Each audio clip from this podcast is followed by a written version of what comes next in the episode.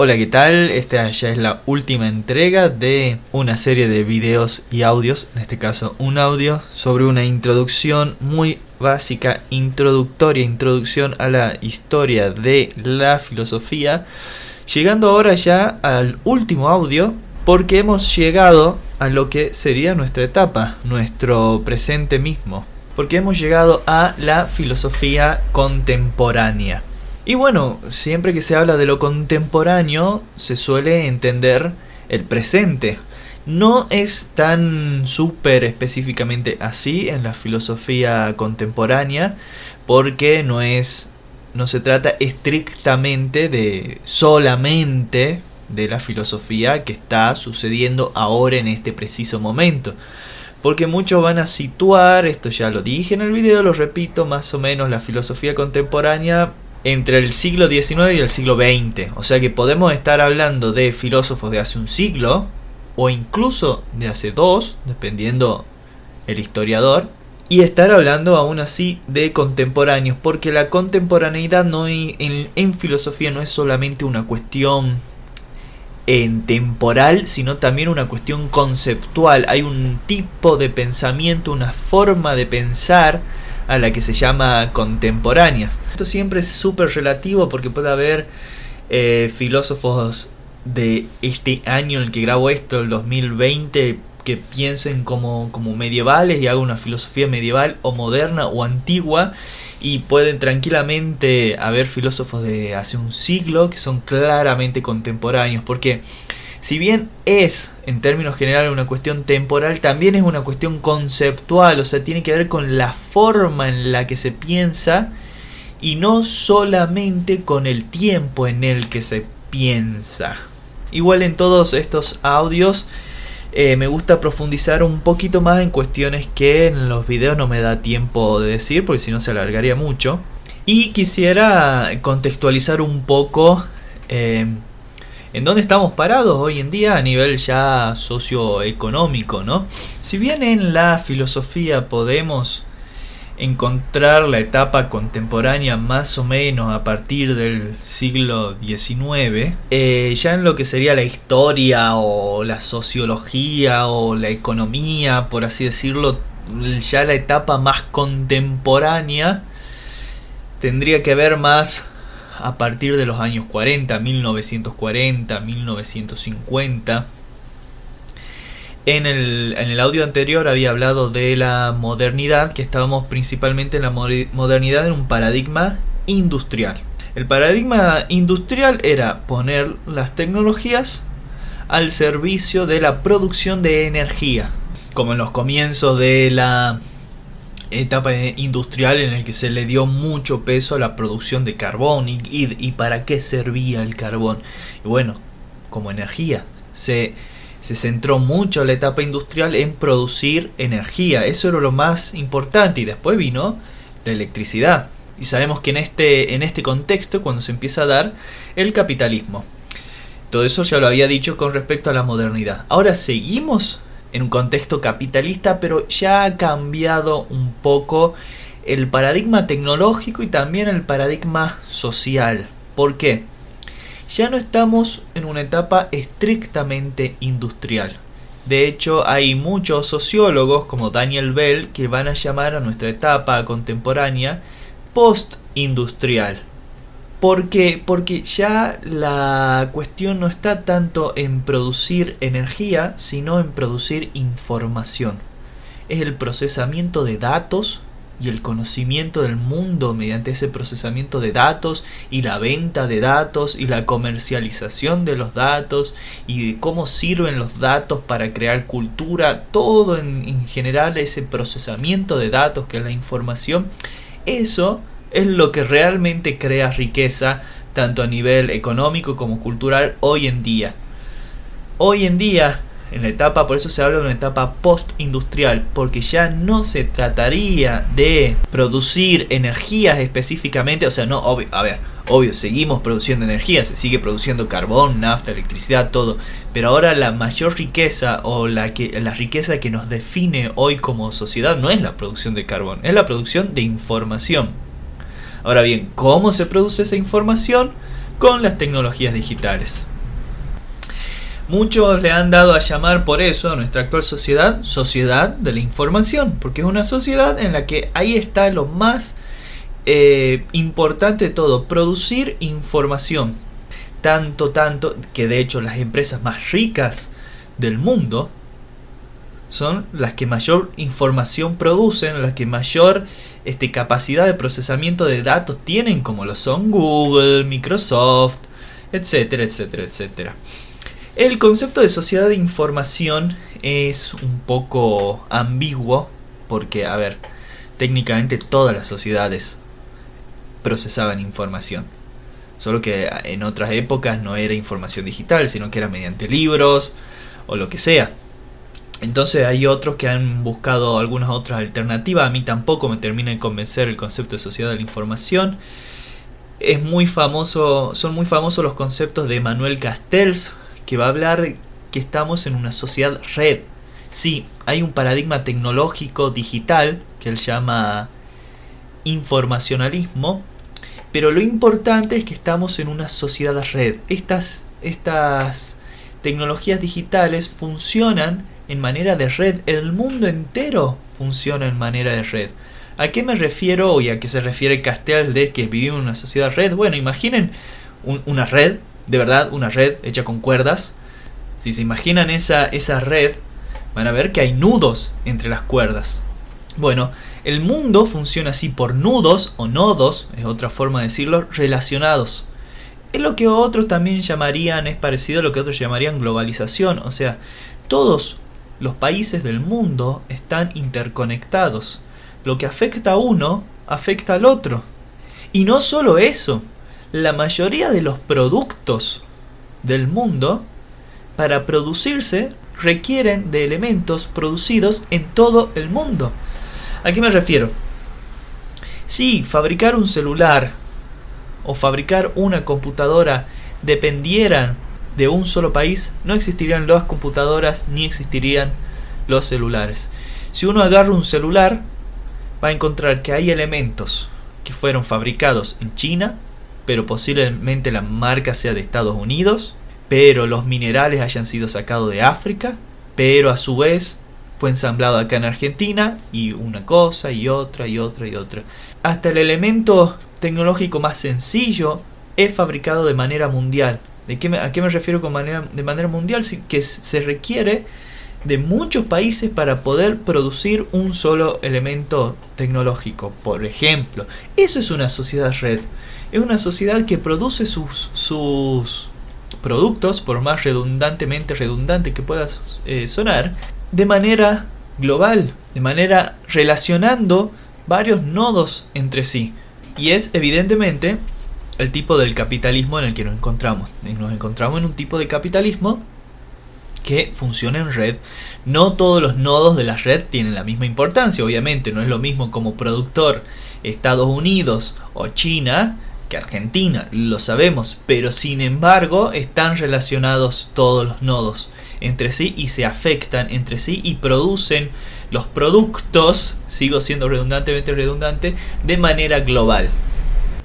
Bien, ahora ya voy a pasar, eso fue, siempre hago la, pequeña introducción sociológica, social, general, en la que se encuentra esta etapa filosófica y después ya paso a profundizar un poquito más en las características. Repito que yo profundizo simplemente en las características generales de los pensamientos generales de cada etapa, no por ejemplo en sus filósofos, no puedo profundizar en la filosofía en profundidad de cada uno de los representantes de cada etapa porque cada filósofo requeriría su, este, su clase específica, digamos. Entonces, si estoy hablando de la modernidad en general, por ejemplo, se considera que Descartes es el padre de la modernidad y apenas si lo pude nombrar en cuando hablé de la modernidad.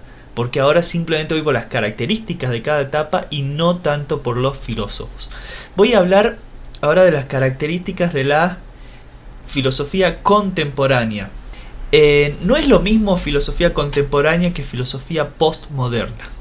La postmodernidad es solo una rama dentro de la filosofía contemporánea la filosofía contemporánea tiene muchísimas ramas, como puede ser el existencialismo, la fenomenología, etcétera, etcétera. Pero bueno, me voy a concentrar un poquito en describir lo que es la postmodernidad como una de las ramas de la filosofía contemporánea. ¿Por qué? Porque tiene que ver mucho con lo que dije en el audio anterior y en el video anterior. Con respecto a que la posmodernidad va a ser esa rama de la filosofía o ese movimiento o esa orientación, como le quieran llamar, dentro de la filosofía contemporánea, que se va a encargar de criticar y cuestionar los grandes valores de la modernidad, de lo que se buscaba, de lo que se consideraba lo mejor en la modernidad, en la etapa anterior, ahora en la contemporaneidad, en la corriente postmoderna, se va a criticar eso. Y voy a leer un, par de ítems solo para dejar un poco más en claro lo que ya planteé en el video de qué es lo que, cómo, en lo que se caracteriza esta postmodernidad. Primer ítem, la postmodernidad expresa la crisis del pensamiento metafísico moderno. No se asusten, parece rara esa, esa, ese ítem, pero es muy sencillo en realidad. Leo. La crisis del pensamiento metafísico moderno comienza desde el momento en que la filosofía y la ciencia descubren que no son infalibles ni universales, al mismo tiempo que descubren su incapacidad para hallar una verdad única, lo que conlleva a la deslegitimidad de los meta-relatos modernos. La posmodernidad visibiliza ese quiebre. Llegamos a un momento en el que no hay verdades absolutas, o por lo menos el posmoderno va a criticar dentro de este contexto contemporáneo a toda esa pretensión de la modernidad de encontrar una verdad absoluta que encima estaba en la razón humana y que encima estaba en el progreso humano en la historia. Todo eso viene a romper, a cuestionar el posmoderno. El otra característica de la posmodernidad es que deslegitima los meta relatos modernos. No sé si se acuerdan, que en el video hablé de la muerte de los grandes relatos. ¿Qué quiere decir grandes relatos, meta relatos? Bueno, imaginemos que la historia de la humanidad es contada por alguien. Hay alguien que está contando la historia, está relatando la historia y tiene un principio, un medio y un fin. Y hay un gran relato que le da sentido a toda la historia de la humanidad. Bueno, eso es lo que, según los postmodernos, ya deja de tener sentido. No hay un gran relato, una gran historia que le dé sentido a todo el devenir de la humanidad.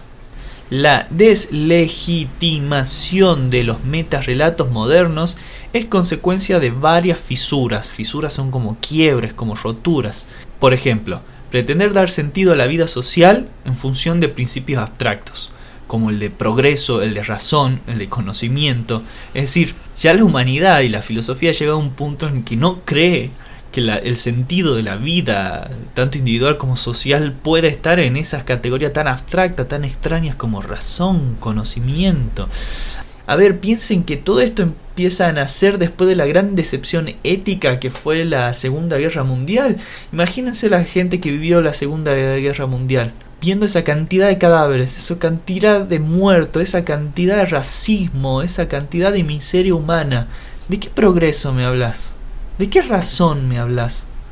No hay tal cosa que le esté dando sentido a la historia de la humanidad. Y el otro punto es someter a los individuos a ese proyecto social negando las subjetividades y las diversidades. ¿Qué es lo que decía yo un poco? Sí, a ver, es el discurso de la razón, el discurso del progreso, pero si te pones a leer un poquito más, es la razón de los europeos, el progreso de Europa, el progreso de los hombres masculinos, no de las mujeres. Entonces al final la modernidad detrás de todo ese, ese discurso Ojo, yo no lo estoy diciendo por estar en contra de la modernidad, lo estoy diciendo poniéndome en el papel de intentar describir la, la, filosofía de la postmodernidad, ¿no? Detrás de todo ese discurso maravilloso, al final había categorías muy criticables. Y el último ítem para caracterizar un poco la, la filosofía postmoderna es que reconoce que existen diferentes modos de saber. Para la posmodernidad, el saber no es solamente científico o filosófico. De esa manera relativiza la valoración de la razón. Para la posmodernidad, si algo ha evidenciado la nueva forma de vida en que la información se ofrece como mercancía, es que también existe el saber vivir, el saber hacer o el saber oír.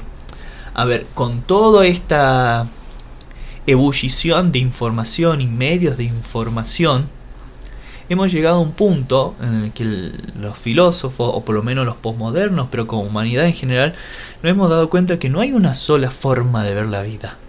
En la modernidad era la forma de la ciencia y de la filosofía, y de algunos científicos y de algunos filósofos.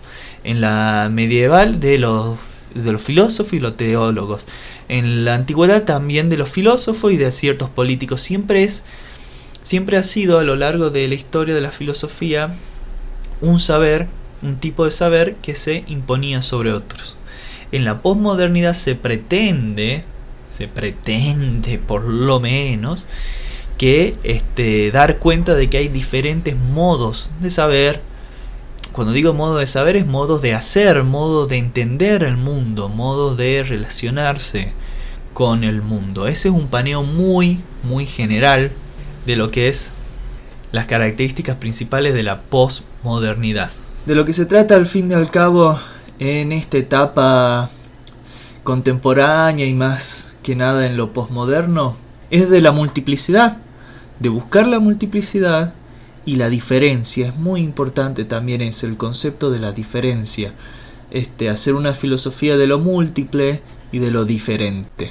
Qué bueno que la postmodernidad es una corriente que podríamos situar a partir de los años 60 o 70, más bien, 1960-1970. No obstante, la etapa contemporánea, repito, la posmodernidad es solo una rama dentro de la filosofía contemporánea. La filosofía contemporánea podría situarse su comienzo mucho antes de la posmodernidad, es decir, mucho antes de 1970, y muchos la sitúan, y a mí me gusta pensarlo así, al inicio de la, de la etapa contemporánea con Nietzsche, filósofo llamado Nietzsche, que si lo buscan en internet lo van a identificar inmediatamente porque tiene un bigote particularmente grande, o sea, la, mitad de su existencia era ocupada por un bigote. Y miren cuando ya se puede pensar el inicio de, la etapa contemporánea, porque eh, Nietzsche es un filósofo que nació en 1844, filósofo alemán. Pero ¿por qué, a ver, un tipo que nació en 1844 puede tener algo que ver con lo que estoy hablando, por ejemplo, de los postmodernos. Y bueno, porque en realidad Nietzsche es uno de los primeros que empieza a, a criticar todos los grandes ideales de la modernidad. No cualquiera, porque una cosa es criticar los grandes ideales de la modernidad en 1970, que estamos rodeados de hippies, que ya vimos el desastre que fue la guerra mundial, que ya vimos el desastre que fue la guerra de Vietnam, pero, él, Nietzsche, criticó la modernidad estando todavía en una etapa en la que muchos pensaban de manera moderna. Y entre las tantas críticas que son que pueden hacer pensar a Nietzsche como uno de los iniciadores de la de la etapa contemporánea están primero su crítica al antropocentrismo, es decir, si en la modernidad el hombre ocupaba el centro, Nietzsche va a renegar de eso totalmente, va a estar totalmente en contra de que el ser humano sea el centro del mundo. El ser humano no es más que un, una mota de polvo, un, moco cósmico, digamos, sin ningún sentido, o por lo menos sin más sentido que cualquier otro ser en el universo, es solo un ente más entre tantos, digamos. Es, y eso es típico de toda la contemporaneidad. Toda la contemporaneidad va a entender que el ser humano no es el centro de nada. Es más, no hay ni siquiera centro para la filosofía contemporánea. Si en lo medieval el centro era Dios, si en la modernidad el centro era el ser humano, el hombre, en la etapa contemporánea ya no hay centro. Lo dije mal, ya no hay centro, no hay centro siquiera. Se, pretende descentralizar el saber, descentralizar la filosofía.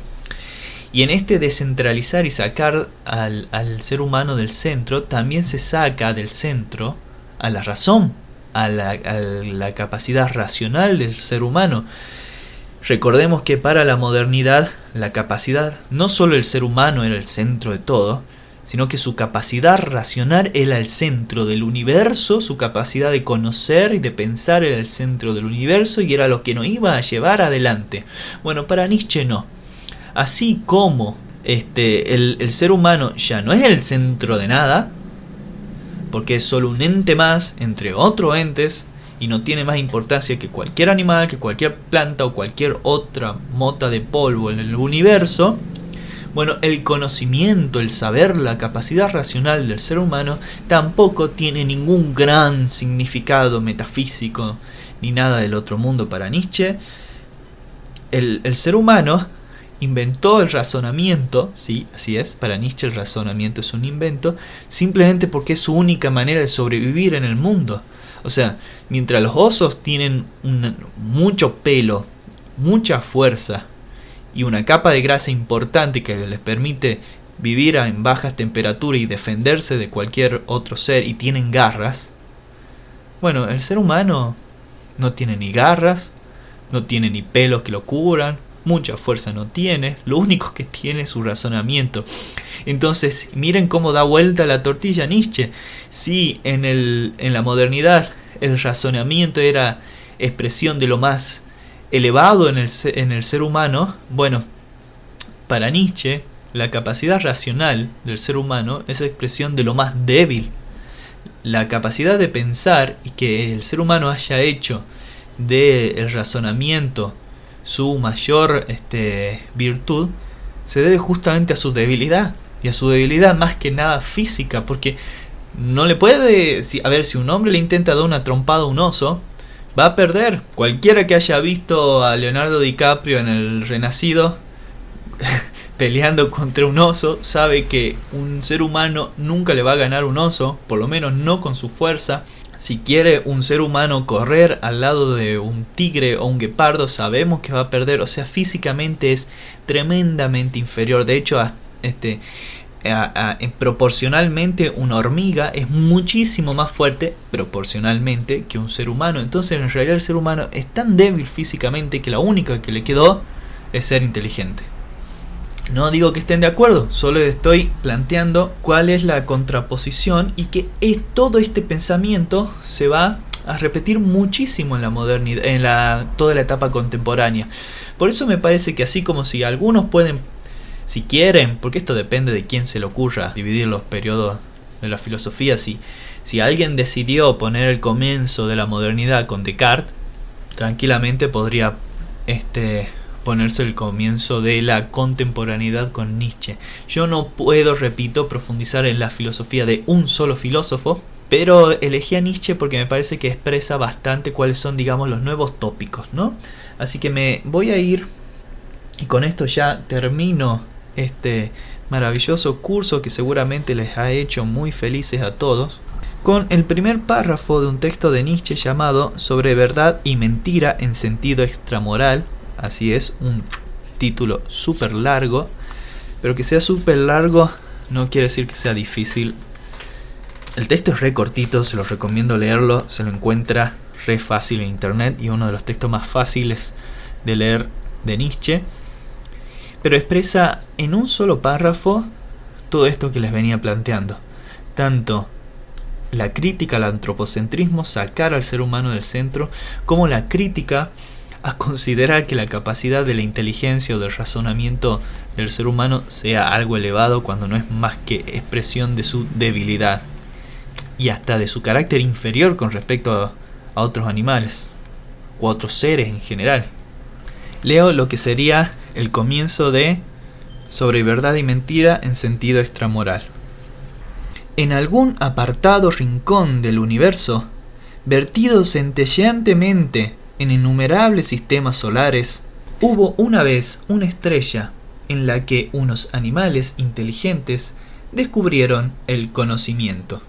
Fue el minuto más arrogante y más falaz de la historia universal. De todos modos, solo fue un minuto. Tras unas pocas aspiraciones de la naturaleza, la estrella se enfrió y los animales inteligentes tuvieron que morir. ¿Qué quiere decir Nietzsche con esto?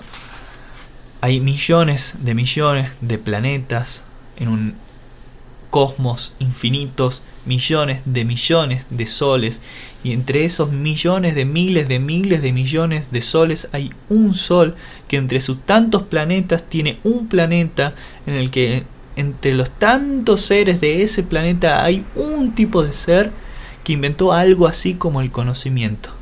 Y esos seres que inventaron el conocimiento se creyeron, se creyeron re arrogantes, por eso dice fue el minuto más arrogante de la historia universal. Se creyeron haber descubierto el sentido del universo entero, ellos que son solo un ser entre tantos seres, de un planeta entre tantos planetas, que giran alrededor de un sol entre tantos y tantos y tantos soles. Pero al fin de cuentas solo fue un minuto. Y en algún momento esa humanidad desapareció. O sea, resumió la historia del cosmos y de la humanidad entera en un párrafo. Yo creo que el texto. El, el, texto es literariamente muy, muy lindo de leer. Más allá de que estén de acuerdo o no con, con Nietzsche, Nietzsche presenta muchos problemas porque a veces te gusta una idea, a veces te, te encanta una idea y a la idea siguiente lo odias. Estás totalmente de desacuerdo. Después te tiene una idea buena de nuevo. Y bueno, así con Nietzsche es, es así. Pero esa es una idea que se va a mantener por toda la contemporaneidad. Por eso elegí, leer un fragmentito de él, así como he elegido leer fragmentos de filósofas en la etapa moderna. Con esto terminaría esta, este, este sencillo viaje por lo que fue un paneo general de la historia de la filosofía. Espero que les haya servido, les haya gustado. Si les interesa autoevaluarse, hay unas pequeñas actividades interactivas basadas en los videos. Los links están en los videos. Así que bueno, hasta, hasta, hasta gracias no. Hasta acá llegamos. Gracias, fue un placer. Hasta la próxima.